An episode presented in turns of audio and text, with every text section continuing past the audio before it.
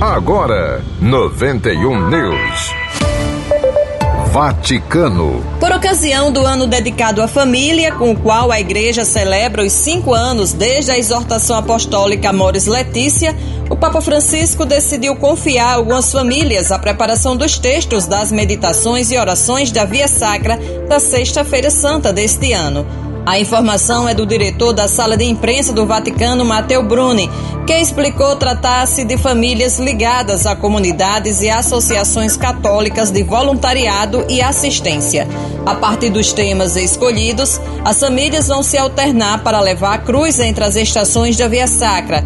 Conforme anunciado em março, a Via Sacra vai voltar neste ano a ser realizada no Coliseu, em Roma, depois de o rito ter sido realizado na Praça de São Pedro nos últimos dois anos, devido à pandemia do coronavírus. Arquidiocese. No final da tarde de hoje vai acontecer a tradicional procissão do encontro nas ruas do centro de Natal.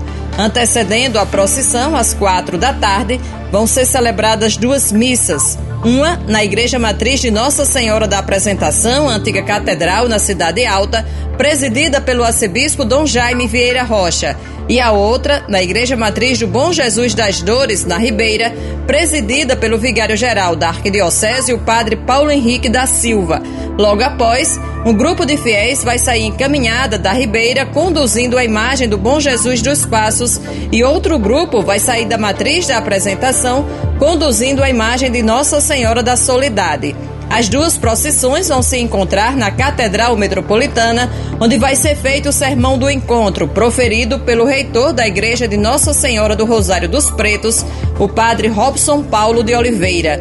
A procissão do encontro é uma tradição com mais de 200 anos de existência na cidade, na cidade do Natal, em preparação à Semana Santa, e acontece sempre na sexta-feira que antecede o Domingo de Ramos.